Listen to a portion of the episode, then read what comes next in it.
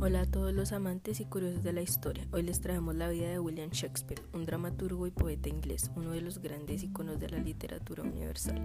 Hijo de una conocida familia de Stratford, no se conoce la fecha exacta de su nacimiento, aunque se cree que fue alrededor del día 26 de abril de 1564, gracias a que se conserva su acta bautismal.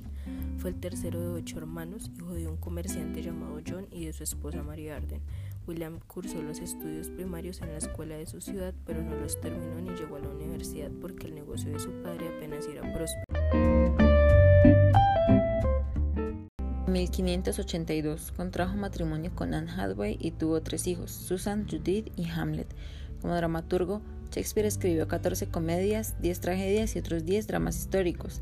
Antes del año 1600 se fecha una de sus comedias más famosas, El sueño de una noche de verano.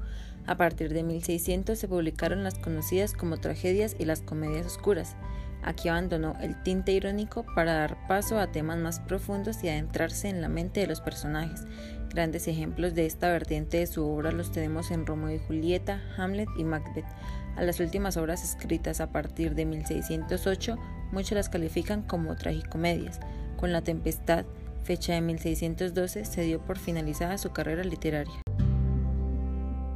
El célebre dramaturgo inglés falleció el 23 de abril de 1616 y casi 150 años después de su muerte comenzaron a surgir dudas sobre la verdadera autoría de las obras a él atribuidas. Los críticos se dividieron en stratfordianos, quienes afirmaban que las obras de Shakespeare fueron escritas por él mismo y los anti-stratfordianos. Según ellos, el Shakespeare de Stratford no sería más que un hombre cualquiera que encubriría la verdadera autoría de otro dramaturgo que había preferido mantener en secreto su identidad.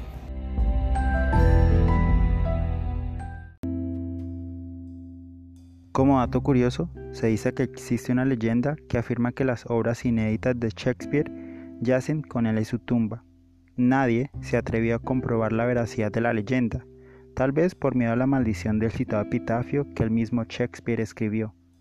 Buen amigo, por Jesús, abstente, de cavar el polvo aquí encerrado. Bendito sea el hombre que respete estas piedras, y maldito el que remueva mis huesos. Ojos, mirad por última vez. Brazos, dad vuestro último abrazo. Y labios, que sois puertas del aliento, sellad con un último beso. Con esta frase de Romeo y Julieta, damos final a nuestro podcast de William Shakespeare.